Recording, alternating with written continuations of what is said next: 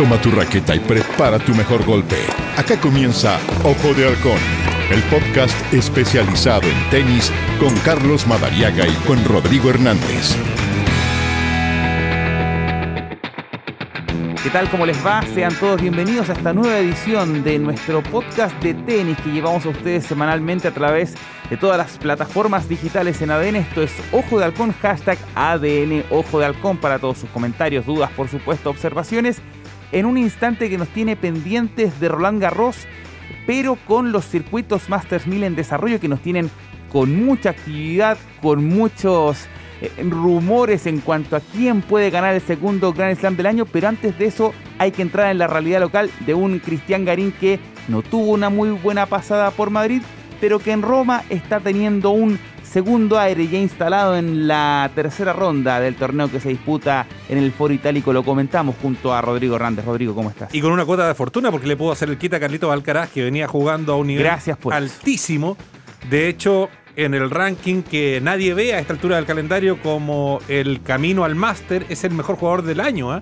Está número uno en ese registro porque es el que ha ganado más puntos. Ha ganado más torneos, de Es el que ha ganado más torneos, dos, dos ATP 500 y dos Master 1000. Entonces, el muchacho viene con un nivel de confianza altísimo y de seguro hubiera sido para, para Garín un rival durísimo y donde todo el favoritismo hubiese estado con el español. Pero pese a que es muy joven, que recién acaba de cumplir 19 años, fue sensato de parte de su entrenador, Juan Carlos Ferrero, como Uno no- que algo sabe. uno que campeón de Roland Garros, contemporáneo de Fernando González, eh, gran amigo del Feña además, de manera muy sensata le dijo no, acá el objetivo primordial es el abierto de Francia, así que mejor restarse de, esta semana en Roma, lo que obviamente favoreció a Garín, que le permitió jugar con eh, un rival de, mm, de una condición más baja respecto a Alcaraz, en eso no hay misterio, y sortear la segunda vuelta está en tercera ronda, como hace un rato no ocurría, y eso es muy bueno para que poco a poco, gradualmente, vaya recuperando la confianza. Cuestiones que se van sumando porque además eh, Emil Rusubori, el jugador finlandés, eh, llega como perdedor afortunado tras haber caído en la última ronda ante Sebastián Báez, el jugador argentino que también viene en un alto nivel y que si hubiera sido la situación a la inversa, Rodrigo, yo creo que hubiera sido muy complicado para un Garín que, si bien está 45 del mundo, eh, después de no haber podido defender los cuartos de final del año pasado que obtuvo en la Caja Mágica de Madrid, donde le ganara a Medvedev en el camino y perdiera en cuartos de final ante mm, eh, Mateo Berrettini, eh, tiene esa baja de puntos. No sé si una baja de confianza. Me parece que lo de Pepe Vendrell, el técnico español, es bastante destacable. Le ha mostrado ya cuestiones, o por lo menos a mí me parece viendo los partidos, se nota un trabajo, se nota que hay una idea más allá del trabajo mental que puede hacer el ex coach de Roberto Bautista Wood. Hay un trabajo en la mecánica, hay una idea y mayor seguridad, sobre todo de Garina a la hora de buscar los puntos que es sorprendente para el poco tiempo que llevan, poco más de do- menos de dos meses. Sí, fíjate que, mm, que yo creo que es, no sé si denominarlo el técnico ideal para Garín, pero un técnico que por cómo jugaba su ex pupilo, jugador que hizo una gran carrera como Bautista Wood, era el técnico indicado para consolidar lo mejor de Garín del punto de vista de su capacidad técnica. ¿Por qué? Porque Garín no va a ser ya a esta altura un gran, gran sacador que, va a hacer descansar su tenis y sus triunfos en, no sé, en un rendimiento con un 75% primero saque y metiendo 15 ace por partido. Eso no va a ser así, independiente de que se apoye mucho en el servicio. eh, Garín no es un jugador que tiene esas características. Entonces, en el fondo, buscó un entrenador que llevó a un jugador de características tal vez similares a un estado de solvencia, de consistencia tal que lo hizo ser siempre un gran jugador y un jugador peligroso y un jugador de nivel top 10 como y en Bautista Agut. todas las superficies, que yo creo que ese es el gran desafío claro. que vamos a tener que ver con Vendrell, porque hasta ahora lo agarró en, la, en arcilla. Sí, claro. pero Bautista Agut destacó toda la razón. en cuartos de final Bueno. para arriba en Wimbledon, Sí. en US Open y también en Roland Garros. exacto. Pero es que yo veo condiciones técnicas similares en los dos. Sí, O sea, jugadores de fondo, solventes, que a, a los cuales la misión es no fallar una y estar siempre en el partido muy enfocado. y que no siempre, destacan mucho por sus saques. Claro, además. exacto. Siempre, siempre meter una pelota más que el rival y tener argumentos también de ataque, porque Sí, por Garín lo tiene sobre todo en el revés, pero con el, cuando él suelta la derecha y está con confianza en el drive, su derecho pasa a ser un arma. El gran problema de, de, Cristian es cuando empieza con las ataduras de la desconfianza y eso impacta, pero automáticamente en su derecho. O sea, eso es un, es un dato es un dato de la causa. Y eso hoy día a mí no me pasó gusta mucho el entrenador. Contra Rusubori, por ejemplo. Partió quiebra abajo y no, no entró en la laguna. Claro. Llegó a estar 3-0 abajo, metió dos quiebres consecutivos y enreló el partido. Incluso se sobrepuso a una caída muy, muy fea. Eh, eh, en un momento, al, comienzo, uno pensaría, aquí algo se quiebra, puede perder el partido. Afortunadamente, Garín tampoco se resintió con eso, pero, pero fue bien aparatosa el, tropiezo, valga la, redundancia, eh, que sufrió ahí en, la cancha en, Roma. Ahora, convengamos que lo, de Garín es un proceso. O sea, Cristiano no va a empezar a jugar bien de nuevo de la noche a la mañana, pero hay síntomas evidentes de mejora. Hay brotes verdes, como dicen en la economía. Exacto, exacto, porque claro, porque eh, honestamente Cristian estaba, estaba sumido en un, en un pozo eh, bastante profundo, donde uno se preguntaba, pucha, este muchacho, ¿cómo, ¿cómo va a ser para empezar a recuperar la confianza? Y resulta que lo ha hecho. Ya con, ya con una semifinal en Estados Unidos, ahora ganando dos partidos en un Master 1000, es decir, está, eh, le gana en sets corridos a un 60 del mundo, que no está nada de mal, entonces, en el fondo, eh, los signos de recuperación son, eh, a mi juicio, bastante alentadores. ¿Cuál debería ser el paso siguiente como para decir Garín está de vuelta? Y de eso todavía quizá hay que esperar un poquito, es una victoria. No digo, no digo así apabullante ni nada, pero una victoria, ojalá trabajada, ¿no? Porque en el fondo eso te va a hacer activar, en el fondo, el jugar bien en los momentos difíciles frente a un gran jugador. Si Garín le logra ganar pronto a un top 20 y le gana con autoridad jugando bien bien al tenis, creo que ahí puede haber un punto de inflexión. Bueno, se le puede dar esa posibilidad considerando que en tercera ronda eh, su rival puede ser, porque todavía va a estar por definirse aquello, entre el británico Cameron Norrie, 11 del mundo, y entre eh, Marin Cilic, que es 23 del mundo, pero que también tiene un palmarés importantísimo. Eh, lo que está haciendo en Roma es importante. Eh, afortunadamente se sacudió, además de lo que le pasó en Madrid, donde tuvo un excelente arranque contra Frances Tiafoe. Le gana rapidísimo, un jugador que además venía de ganar la semana anterior en Estoril, mejor dicho, de jugar una final, porque cae ante Sebastián Báez en aquella definición en Portugal, pero después es borrado por Félix Oyer Aliasim. Eso también me parece que es importante porque no se vio tanta diferencia en el partido pero en los momentos claves el canadiense pasó factura y, le estructuró un, marcador que es, feo. Bueno, pero, pero como en el fútbol, en el tenis siempre hay revanchas, pues y a cada rato y a la semana siguiente y, y Cristian está en ese proceso, en ese proceso de tratar de obtener una regularidad que justamente en Madrid no tuvo. Así, que, y ahora esta semana la está teniendo, pero esto es partido a partido porque en el fondo le está en el proceso de reencontrarse consigo mismo y te reitero, me parece que la elección del entrenador fue bastante aceptada. Lo hablamos en Ojo de Halcón, lo alcanzábamos a esbozar porque obviamente se cruzaba con el futuro de un Cristian Garín, finalmente no se vieron las caras en, en Roma, pero es inevitable en este y me parece que van a ser muchísimos programas en los que vamos a tener que seguir hablando obligatoriamente de este portento, de este fantástico jugador en el cual ya los calificativos faltan para describirlo lo de Carlos Alcaraz, que ya había asomado, había advertido su, su perfilamiento para ser un jugador complicado, pero lo de Madrid que le gana en la misma semana, se da el lujo de despachar a Rafael Nadal y a Novak Djokovic y en la final borrar a Alexander Zverev, es para decir cuántos torneos va a ganar este muchacho. Bueno, o sea, el mejor indicador es lo que conversábamos recién. Él está número uno del mundo en los torneos disputados este año. Ningún jugador en el circuito de la ATP ganó tantos puntos como Carlos Alcaraz esta temporada. Estamos recién en mayo, eh, se ha cumplido un 40% de la, de la temporada y se ha jugado uno de cuatro Grand Slam. También está por verse cómo, cómo le va a ir, por ejemplo, en Pasto, digamos, que es una incógnita. Pero, pero es un jugador que realmente está mostrando un tenis altísimo, él es muy completo, físicamente es un portento, tiene, tiene tiene es, difícil como decir qué, cosas puede tener de Federer, de, Djokovic y de Nadal. Pero honestamente, si uno tuviera como que aproximarlo a uno de los tres, yo lo, yo lo acercaría un poquito más a Djokovic. Sí. Ah, por cómo defiende, por su flexibilidad, por cómo es capaz de cambiar los ritmos, de contragolpear, de no asustarse en los momentos difíciles. Eh, es un, es un cabro súper completo. Qué, qué, bueno por el mundo del tenis, porque cuando la discusión estaba centrada respecto de, oh, y ahora quién podrá defendernos, ¿no? Claro. ya el término del ciclo de, de Federer, que realmente va a ser a cuentagotas.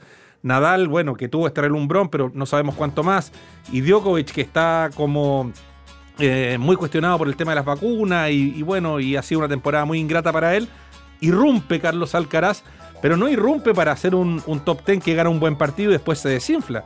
O sea, gana de manera arrolladora y eso es muy atractivo para el mundo del tenis. Porque además no irrumpe como la Next Gen, que ese fue el punto. Todos, Chapo Balov, Oyer Aliasim, Dominic Thiem en alguna medida, el caso de eh, Yannick Sinner, Daniel Medvedev, jugadores que, claro, irrumpieron en un gran momento, pero que se fueron apagando o tuvieron ol olas de rendimiento. Lo de Alcaraz en los últimos tres meses es impresionante, no solamente además por la cualidad técnica, los drops que lanza, el descaro que tiene para jugar, no le importa absolutamente nada. En ese sentido, es un jugador desfachatado, con un carisma además.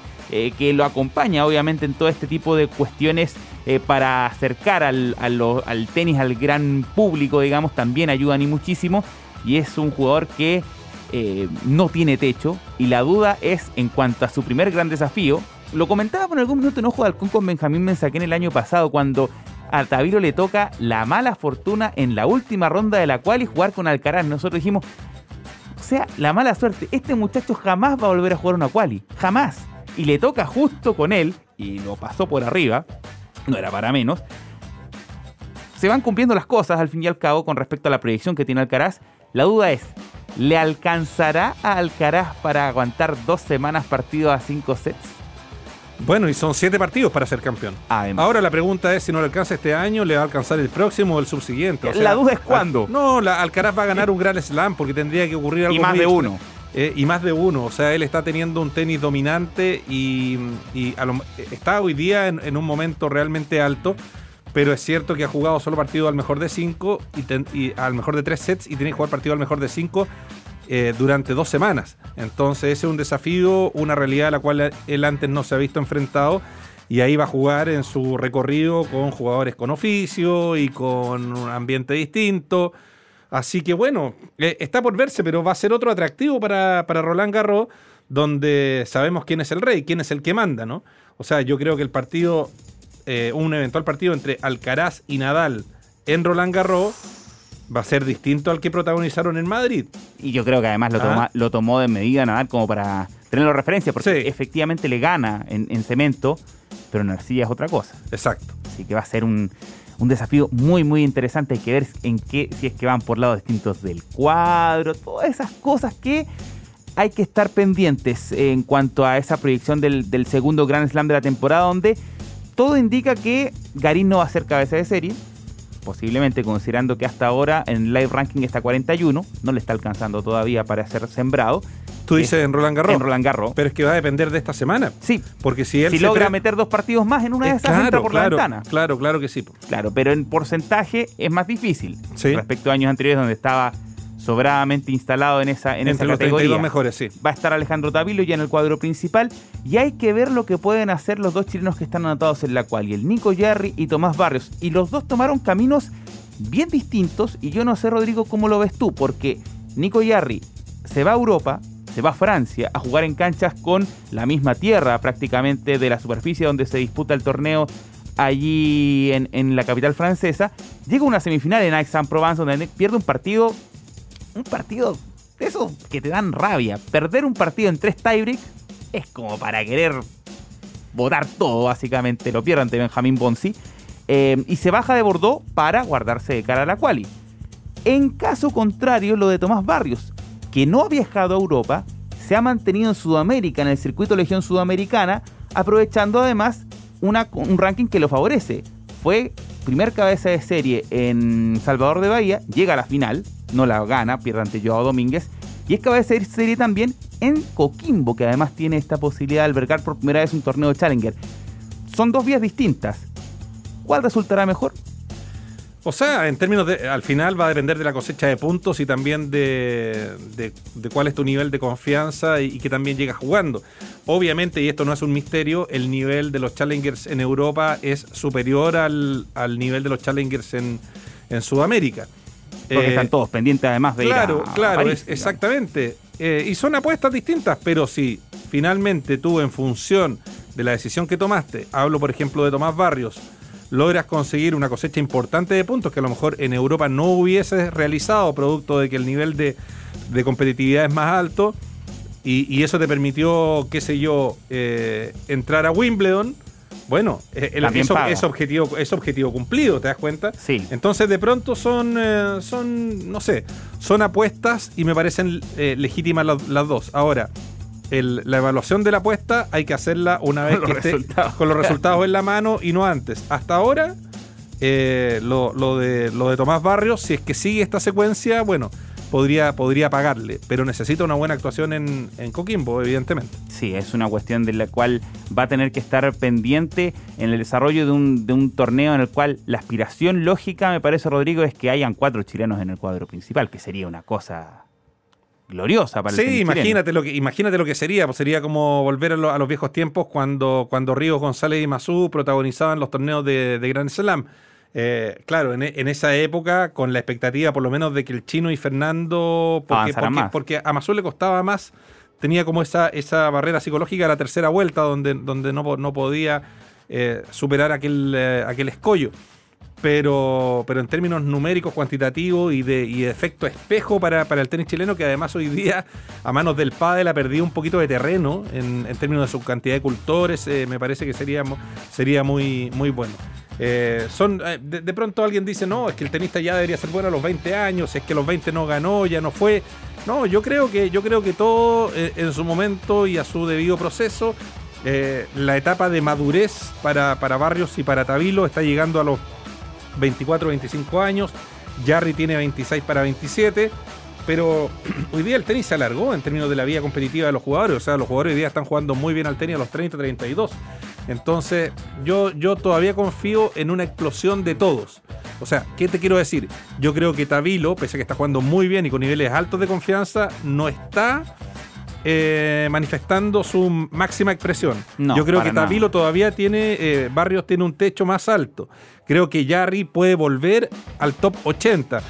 Eh, Lo que eh, jugó en Aix-en-Provence es para ilusionarse. Bueno, muy, muy bien. Exacto, entonces yo creo que, puras cosas positivas pueden venir en la medida que estén sanos, que elijan bien su calendario, que ganen los partidos que tengan que ganar y que estén tranquilos de la cabeza, digamos que eso, eso es muy importante. Yo sé que todos son bastante profesionales, pero de pronto una cuota de fortuna también, que se te abra un torneo, que se te den las cosas y ojalá que cuando puedan dar el paso hacia torneos mayores, porque eso es lo que marca la diferencia. Absolutamente. Ahí estar bien. Como lo que le pasa, por ejemplo, a Cristian Garín, que está, aprovecha esta circunstancia de, Roma, en la cual logra meterse ya en una tercera fase. Eh, sin tener las complicaciones que originalmente tenía en relación al sorteo. Esas oportunidades hay que aprovecharlas, sin, sin ningún lugar a dudas. En este Ojo de Halcón, que lo comentamos como siempre a través de ustedes con las plataformas digitales en adn.cl y me parece, Rodrigo, que al cierre hay que mencionar, ya que hablábamos de la edad, eh, en cuanto al desarrollo tenístico, que cada vez las carreras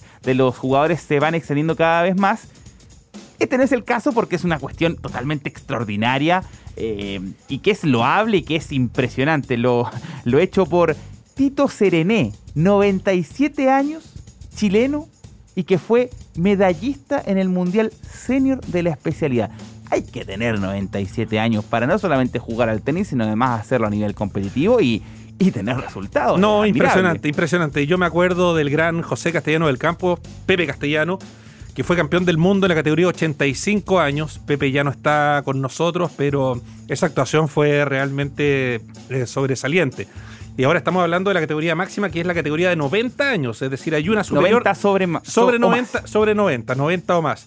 Imagínate la ventaja que, que da Tito Serené ahí con 97, porque cuando tú ya llegas a esa edad, un año vaya que se nota. Sí, claro. Y pese a eso, logró meterse en semifinales.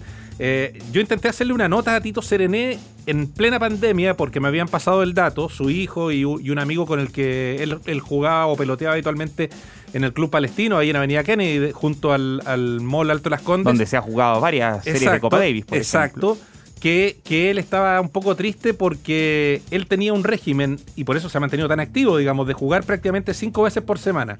Y la pandemia se lo impidió. Entonces, mi pretensión era preguntarle, bueno, eh, ¿cómo se siente? ¿Qué sé yo? ¿Qué, ¿Qué representa para usted jugar al tenis a tan avanzada edad?